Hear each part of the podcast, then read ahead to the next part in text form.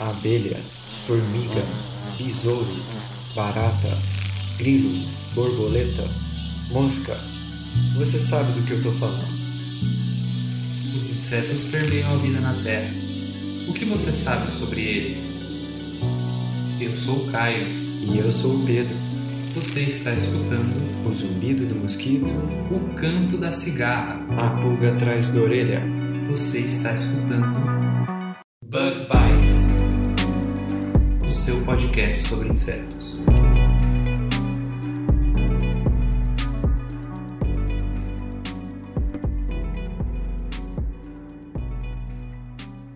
Sejam muito bem-vindos a mais um Bug Bites, falando diretamente da Toca do Besouro Studios.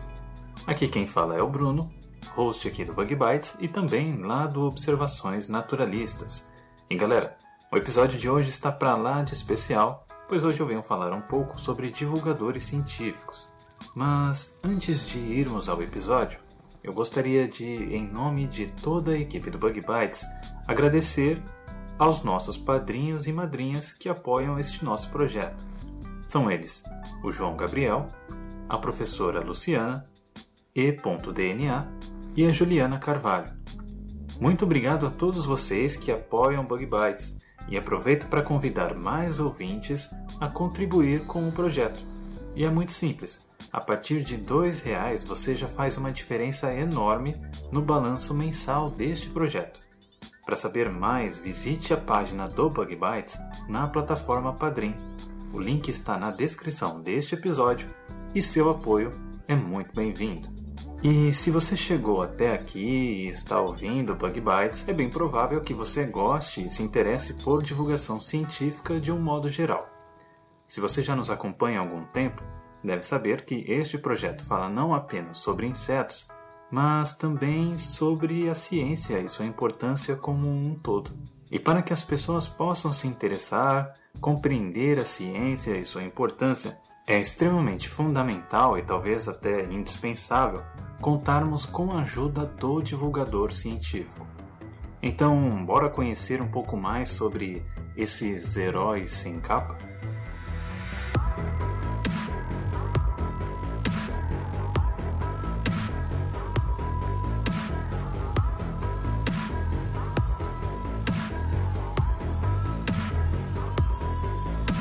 A ciência é um troço complicado para muita gente. Eu me lembro dos meus tempos de ensino médio em aulas de física e química, onde meus colegas torciam o nariz diante daquele monte de fórmulas e equações que não pareciam servir para nada. Ô professora, para que aprender isso? Né? É uma frase que eu ouvia bastante. Mesmo nas áreas da ciência que não envolviam tantas equações, Alguns conceitos também pareciam absurdos para alguns deles. Oh, esse negócio do homem ver do macaco, que coisa nada a ver. Tudo isso reflete uma triste realidade, que é a dificuldade de transmitir a ciência para o público em geral.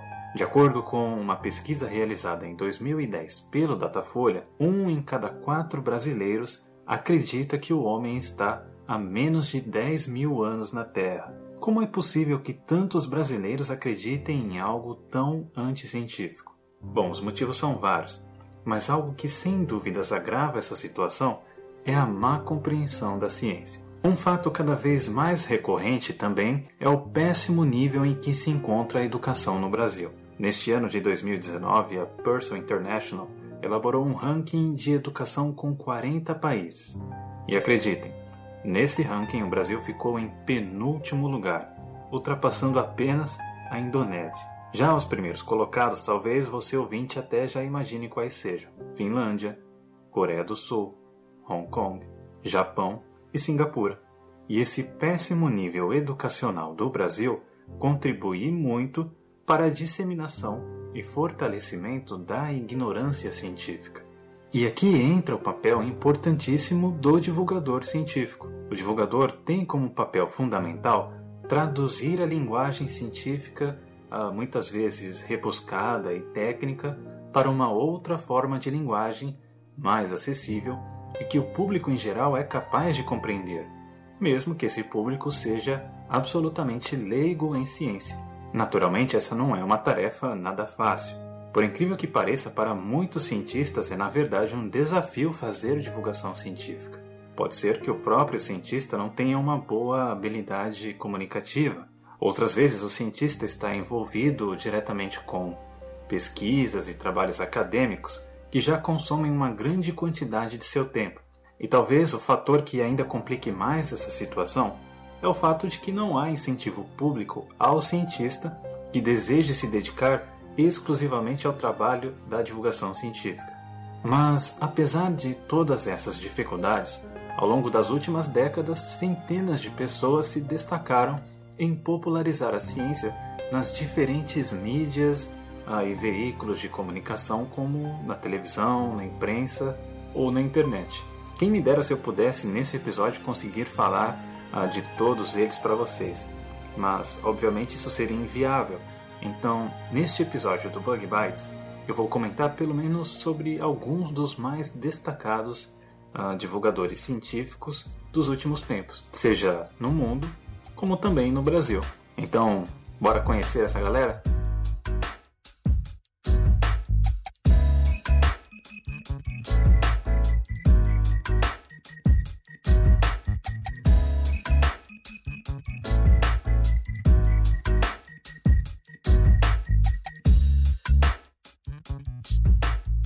Divulgadores científicos não são coisa de hoje. Por exemplo, há pouco tempo publicamos aqui no Bug Bites um episódio sobre Jean-Henri Fabre, nascido há quase 200 anos atrás e que, em sua época, já sentia necessidade de escrever para o público leigo sobre entomologia, que é a nossa querida ciência que estuda os insetos. Mas, além dos livros, no mundo moderno, da qual estaremos focados aqui neste bloco, os veículos de comunicação em massa, como a televisão, ajudaram muito que divulgadores científicos alcançassem a um número considerável de pessoas, e com a vantagem de usar diversos recursos audiovisuais para cativar a atenção e o interesse do espectador. Talvez um dos divulgadores científicos mais destacados, seja como escritor ou como apresentador de TV, tenha sido o icônico Carl Sagan. Sagan nasceu em 1934 e ainda criança se interessava em compreender o universo e que ninguém ao seu redor sabia como explicar para ele. Assim que adquiriu acesso à biblioteca mais próxima, o jovem Sagan teve acesso a uma série de livros que finalmente o ajudaram a compreender a natureza do universo que nos cerca. Juntamente com visitas a museus de história natural e com o apoio de seus pais estimulando esse interesse, o jovem Sagan finalmente entendeu que a ciência era a grande paixão de sua vida. Apaixonado pelo universo, Sagan obteve seu mestrado em física em 1956 e, quatro anos mais tarde, viria a se tornar doutor em astronomia e astrofísica. A partir de então, lecionou em diversas universidades, como a Universidade de Harvard e a Universidade de Cornell. Ele acompanhou de perto o programa espacial americano praticamente desde o seu início e trabalhou auxiliando diretamente a NASA nesses projetos. Nessa fase da vida de Sagan, um de seus trabalhos mais memoráveis foi a chefia do projeto Voyager Golden Record. Era uma espécie de disco acoplado às naves que a NASA lançou no espaço. Esse disco continha fotografias, áudios e informações da Terra que poderiam ser traduzidos e compreendidos por uma possível civilização extraterrestre que os encontrasse. Embora Carl Sagan fosse cético quanto aos casos de ETs e discos voadores aclamados por ufólogos, ele se interessava bastante sobre a possibilidade de vida fora da Terra. Mas foi no final da década de 1970 que Sagan passou a trabalhar naquela que seria sua mais famosa e bem-sucedida empreitada, a série de TV Cosmos. Ela tratava com uma linguagem simples os mistérios e assombros do universo, as origens da vida, a evolução e o desenvolvimento da ciência moderna. Cosmos foi exibido originalmente na emissora americana PBS, mas logo foi traduzido para outros idiomas e exibido em cerca de 60 países, incluindo o Brasil. O seriado foi um sucesso extraordinário e estima-se que mais de 500 milhões de pessoas no mundo inteiro assistiram Cosmos. Não demorou muito para que a série fosse agraciada com um prêmio Emmy, dentre diversos outros. E foi assim que, tão logo, Sagan se tornou um ícone da popularização da ciência. Ele deu continuidade à série escrevendo também o livro Cosmos, que se tornou também um best-seller. Mas Sagan não parou por aí. Ao longo de sua vida, ele escreveu uma série de outros livros sobre ciência, ceticismo e até mesmo de ficção científica. Dentre essas obras, as mais destacadas estão Os Dragões do Éden, Contato, Pálido Ponto Azul, O Mundo Assombrado por Demônios e Bilhões e Bilhões, sendo que a maioria desses livros são continuamente vendidos e procurados até hoje. Alguns também igualmente premiados, inclusive com prêmios de grande relevância mundial, como o prêmio Pulitzer. Infelizmente, porém, Sagan veio a falecer muito brevemente. Ele sofria de síndrome mielodisplásica, que é basicamente um tipo de câncer que atua na corrente sanguínea. Com o organismo frágil e debilitado, acabou não resistindo a uma pneumonia e faleceu no dia 20 de dezembro de 1996, aos 62 anos de idade. O legado do trabalho de Sagan, porém, continua vivo e presente na vida de muitas pessoas que, inclusive, se interessaram por ciência uh, ou ingressaram em carreiras científicas graças às contribuições dele. Hoje, Sagan costuma ser encarado como um dos maiores divulgadores científicos de todos os tempos e uma das personalidades uh, mais influentes do século XX. Mas, para a alegria dos admiradores do trabalho de Sagan e da divulgação científica de um modo geral, no ano de 2014, a série Cosmos ganhou uma continuação, dessa vez sendo apresentada pelo astrofísico Neil deGrasse Tyson, diretor do planetário Hayden no Museu Americano de História Natural, em Nova York. Tyson também é um destacado divulgador científico, sendo autor de vários artigos sobre ciência e livros de popularização em astronomia. Também é frequentemente convidado para participar de programas de TV lá nos Estados Unidos a fim de explicar conceitos científicos ao público leigo. Vários vídeos dele contendo uh, trechos né, dessas participações viralizaram na internet, especialmente alguns respondendo argumentos de negacionistas da ciência e com bastante humor. E esses vídeos podem ser encontrados com legendas em português no YouTube. Eu recomendo, é bem divertido. Mas ao lado de Cosmos, diversos outros programas de TV voltados à popularização da ciência surgiram ali por volta dos anos 90. Também nos Estados Unidos destaca-se o programa Bill Nye The Science Guy. Este era um programa que apresentava curiosidades e experimentos científicos de forma descontraída e bem-humorada. Na década de 1970, o apresentador Bill Nye estudou engenharia mecânica na Universidade de Cornell, onde vejam só que coincidência chegou a ter aulas com ninguém menos que o próprio Carl Sagan. Apesar do programa dele ser bem conhecido lá nos Estados Unidos, no Brasil o trabalho de Bill Nye não ficou muito popular entre os brasileiros, embora o programa tenha sido dublado e passado na TV Globo por volta uh, de 1996, onde tinha o nome Eureka. Por outro lado, naquele mesmo tempo, surgia um outro programa de divulgação científica na televisão americana e este sim ficaria extremamente popular no Brasil. É claro que eu estou falando do programa The Bigman's World, ou como nós brasileiros conhecemos, O Mundo de Bigman. O Mundo de Bigman seguia o mesmo estilo do programa de Bill Nye, trazendo experimentos e lições sobre ciência de uma forma muito cômica e de fácil compreensão. O apresentador que fazia o personagem do Bigman era o ator Paul Zalum, e que, vejam só, não era um cientista, mas que, claro, contava com a ajuda de cientistas para responder perguntas sobre ciência enviadas ah, pelos espectadores do programa.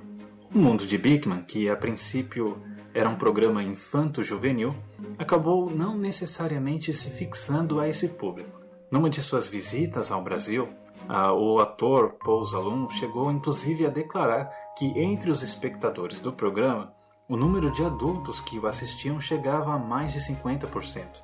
O pensamento dessas pessoas, segundo Zalum, era o de que, bom, se até as crianças estão conseguindo aprender ciência através desse programa, Então, eu que sou adulto também posso. E dessa forma, o mundo de Bickman conseguiu influenciar toda uma geração ali nos anos 90, levando muita gente a se interessar por ciência. Muitos se lembram do Bickman até que de uma forma nostálgica, como é o meu próprio caso, aliás. Assim também como é para os outros membros do time aqui do Bug Bites. Enquanto eu preparava este episódio, eu cheguei a perguntar ah, para o pessoal aqui sobre qual divulgador científico mais marcou a vida deles, né? ou aquele que eles mais gostavam. E o Pedro, o Caio e a Fabi, por exemplo, rapidamente indicaram Bickman. E eu sei que é exatamente assim para com uma série de outros divulgadores científicos da atualidade. Como ele dizia, Badabim, Badabickman. Também ali, por volta dos anos 90, a emissora britânica BBC transmitiu uma pequena série de divulgação científica chamada Growing Up in the Universe, que significa Crescendo no Universo. Essa série era apresentada por ninguém menos que Richard Dawkins, um biólogo e escritor cujos trabalhos de divulgação científica sobre evolução e ceticismo já o tornavam notável no mundo inteiro. Dawkins nasceu em Nairobi, no Quênia, em 1941. Seus pais possuíam interesse por ciências naturais e estimulavam o interesse de Dawkins já desde pequeno. Na década de 1960, Dawkins estudou zoologia no Balliol College, em Oxford, Reino Unido, onde também adquiriu seu mestrado e PhD. Desde então atuou como professor de zoologia e de evolução em universidades na Inglaterra e nos Estados Unidos. Dawkins aprendeu desde cedo que as pessoas têm dificuldade de compreender a teoria da evolução e o quanto elas são propensas a acreditar em mitos e superstições de todos os tipos. Por conta disso, ao longo de sua vida se dedicou a escrever uma grande quantidade de livros abordando esses assuntos. Dentre os seus livros estão O Gênio Egoísta, O Relojoeiro Cego, A Escalada do Monte Improvável, Deus um Delírio, O Maior Espetáculo da Terra, A Magia da Realidade, etc. etc. Além dos livros, Dawkins também apresentou uma série de documentários abordando essas mesmas questões. Todos esses trabalhos renderam a Dawkins diversas premiações de universidades e também a da Royal Society de Literatura, da Sociedade Zoológica de Londres e uma série de outras instituições científicas. E é claro que, apesar de ser considerado um respeitável divulgador da ciência evolutiva, para algumas pessoas Dawkins também é uma figura polêmica, já que é um forte crítico do pensamento religioso e da própria religião organizada. Atuando também na Inglaterra, mas de forma não tão polêmica, está um grande divulgador zoológico, cujos trabalhos impressionam e geram admiração no mundo todo. Eu estou falando do naturalista David Attenborough, muito conhecido pelos documentários impressionantes mostrando as maravilhas da fauna e biodiversidade de muitos lugares no mundo. David nasceu em 1926 e tem atualmente 93 anos de idade. Já na infância, ele colecionava fósseis, né? E isso acabou conduzindo ele a estudar ciências naturais na Universidade de Cambridge, Inglaterra. Mas, curiosamente, foi na emissora britânica BBC que David viria a seguir sua carreira. No início, como alguém atuando ali apenas nos bastidores, mas posteriormente assumindo até mesmo a direção da BBC Two, que é o segundo canal da emissora e mais voltado ali a temáticas intelectuais. Como apresentador, David conduziu a trilogia dos documentários Vida na Terra, O Planeta Vivo e As Aflições da Vida.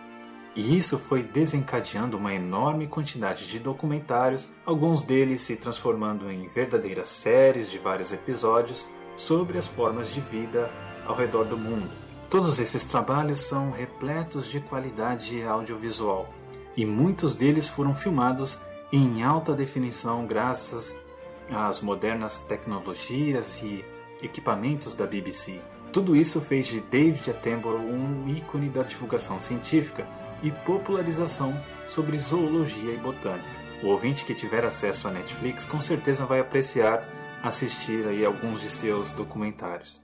Os documentários são, aliás, maneiras excelentes de atingir o grande público.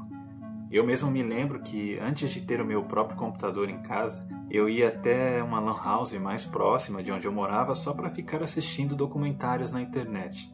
Além dos documentários com os divulgadores que já citei, também me interessavam muito os documentários sobre mistérios do universo e da física. Neles estavam sempre presentes algumas figuras, né?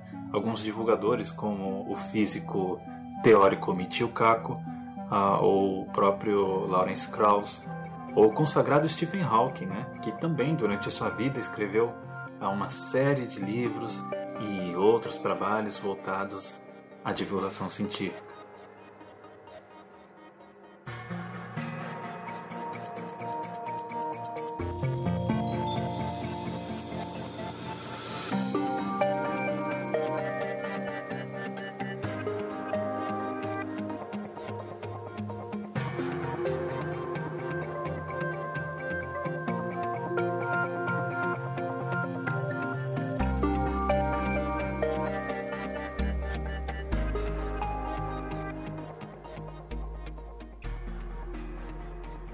Você ouvinte deve ter percebido que até aqui eu citei principalmente os divulgadores científicos de fora do Brasil.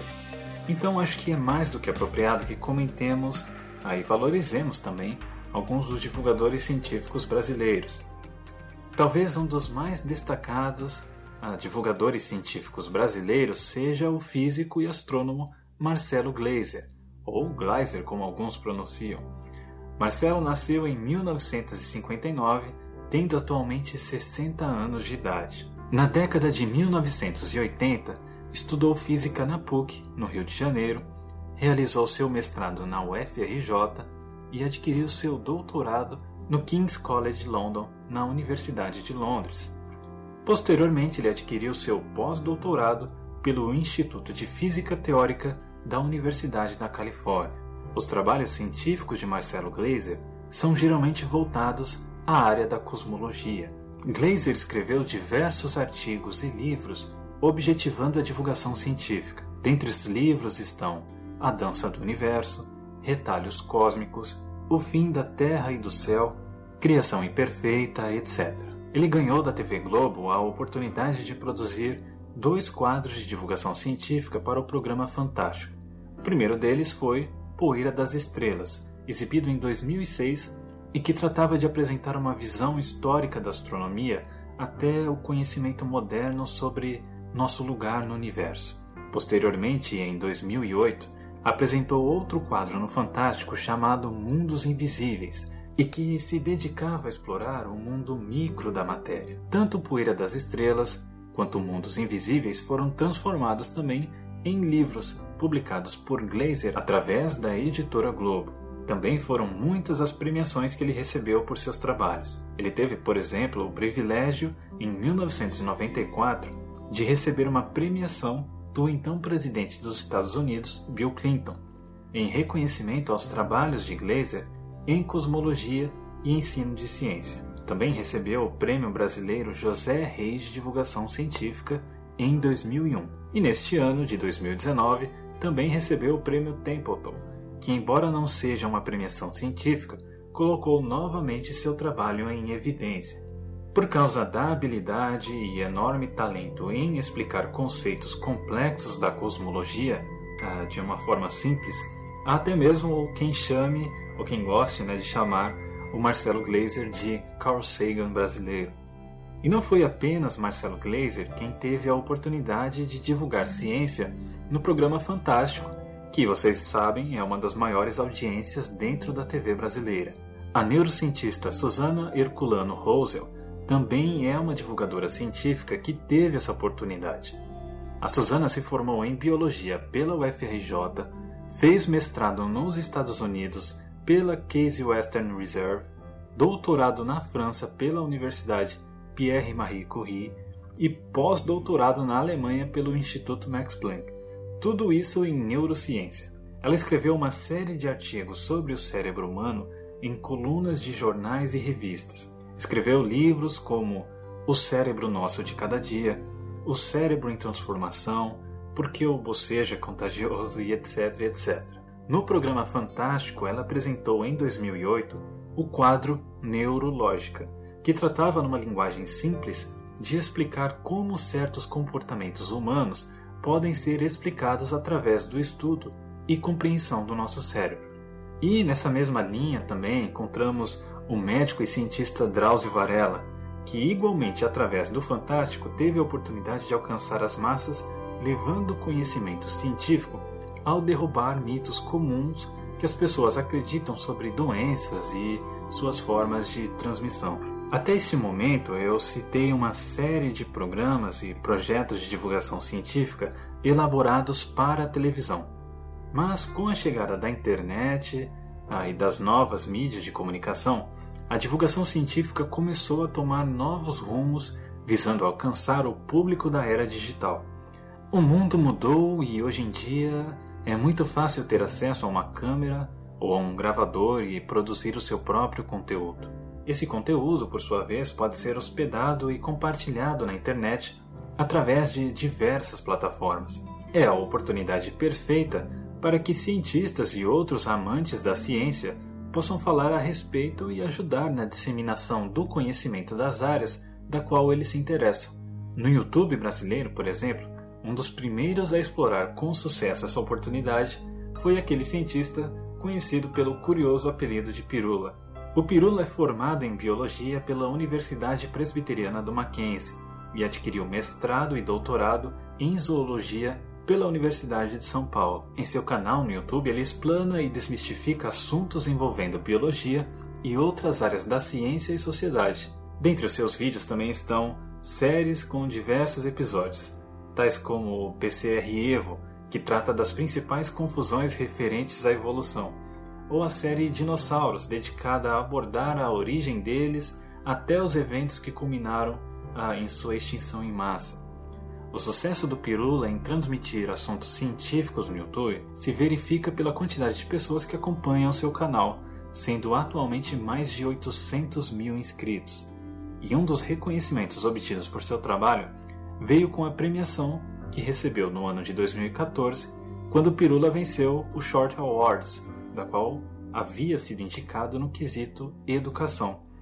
Aliás, o Pirula é um exemplo de pessoa que teve influência de divulgadores científicos anteriores como Bickman. E o próprio Pirula teve a oportunidade de entrevistar ah, e conversar com o ator de Bickman, né, o Paul Zalum, em algumas das vezes que ele visitou o Brasil. Eu vou deixar aqui na descrição deste episódio o link para o vídeo ah, no YouTube em que o Pirula faz essas entrevistas com o Paul Zalum. E dentre outros grandes canais do YouTube destinados à divulgação científica, nós encontramos também o canal Nerdologia. Trata-se de um canal que aborda ciência, tecnologia e sociedade, usando para isso temas de interesse na cultura popular. É apresentado por Atila Yamarino, também biólogo e doutor em microbiologia pela Universidade de São Paulo, além de pós-doutor pela Universidade de Yale. Atualmente, o canal Nerdologia leva a ciência para mais de 2 milhões e 400 mil inscritos que acompanham o canal. Poucos canais no YouTube envolvendo divulgação científica no Brasil obtiveram alcance e influência tão grande quanto o canal Manual do Mundo, mantido por Iberê Tenório. Formado em jornalismo, Iberê sempre teve bastante interesse por experimentos, montagens e construções que hoje são forte de seu canal no YouTube. Atualmente, seu canal tem mais de 12 milhões de inscritos, o que o coloca, inclusive, próximo aos maiores canais do YouTube Brasil. E assim como ele, o Felipe Castanhari, idealizador do canal Nostalgia, também vem fazendo um trabalho muito bacana de divulgação científica, que vejam só, tem como inspiração o próprio mundo de Bigman. O chamado Nostalgia Ciência é um quadro do canal cujos vídeos já iniciam de modo muito semelhante ao modo como o programa de Bigman começava. Lá o Castanhari já falou sobre buracos negros, a colonização de Marte, vacinas, dinossauros e uma série de outros assuntos, sempre de forma bastante descontraída e, claro, com uma qualidade audiovisual ah, bastante excelente. Mas não é apenas desses gigantes que vive a divulgação científica no YouTube. Muitos canais menores têm promovido divulgação científica de qualidade na plataforma e cada vez mais pessoas têm se interessado em falar sobre ciência através de vídeos. Infelizmente, eu nem me arrisco a citar aqui todos, pois eu certamente vou cometer a injustiça de esquecer algum canal ou outro. No entanto, é preciso reconhecer que nem tudo são flores no YouTube. As facilidades que a modernidade oferece também auxiliam não apenas a boa ciência, mas também as diferentes formas de pseudociência. Infelizmente, a plataforma propicia e muito a propagação da falsa ciência e de conteúdo irresponsável, sem a menor preocupação em basear-se em fatos e evidências. Movimentos pseudocientíficos, negacionistas e revisionistas históricos têm se utilizado do YouTube para promover os maiores absurdos, como a ideia anti-vacina e até mesmo conceitos há muito refutados, como o da Terra plana. Recentemente, a própria plataforma vem tentando remover vídeos ou cortar a monetização dos canais que promovam discurso de ódio ou outras ideias mal intencionadas. Mas, convenhamos, isso é uma tarefa difícil. Os divulgadores científicos brasileiros no YouTube, preocupados com as consequências disso, começaram a desenvolver uma iniciativa que visasse indicar quais canais trazem um conteúdo confiável sobre ciência. E foi para isso que eles desenvolveram o projeto do Science Vlogs Brasil. A ideia é reunir os bons canais de divulgação científica sob um selo de qualidade que atesta que o conteúdo ali apresentado não é infalível, mas que pelo menos passou por um processo de verificação e que apresenta as referências e fontes para embasar as afirmações feitas. Nós aqui do Bug Bites recomendamos que você, ouvinte, visite o canal do Science Vlogs Brasil no YouTube e nas redes sociais para ficar por dentro da lista de canais que já possuem esse selo. Para quem estiver interessado, eu vou deixar os links lá na descrição deste episódio. Vale a pena conferir e apoiar esse projeto.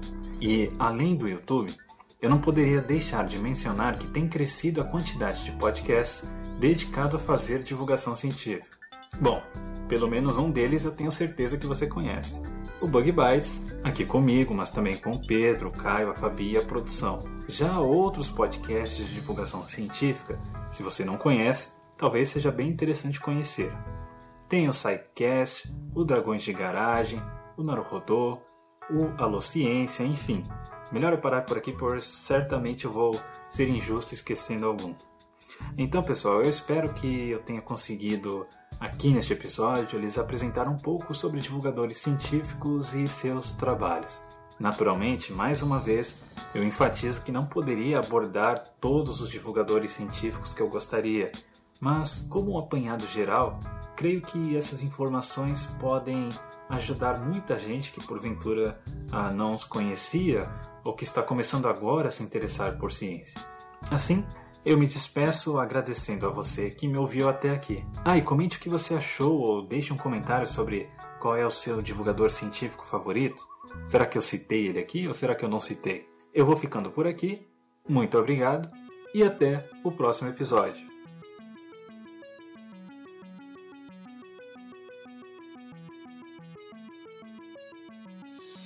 O Bug Bites é um projeto de divulgação científica relacionado aos insetos e à entomologia. Nosso conteúdo é produzido por especialistas da área e de acesso gratuito nas mais diferentes plataformas.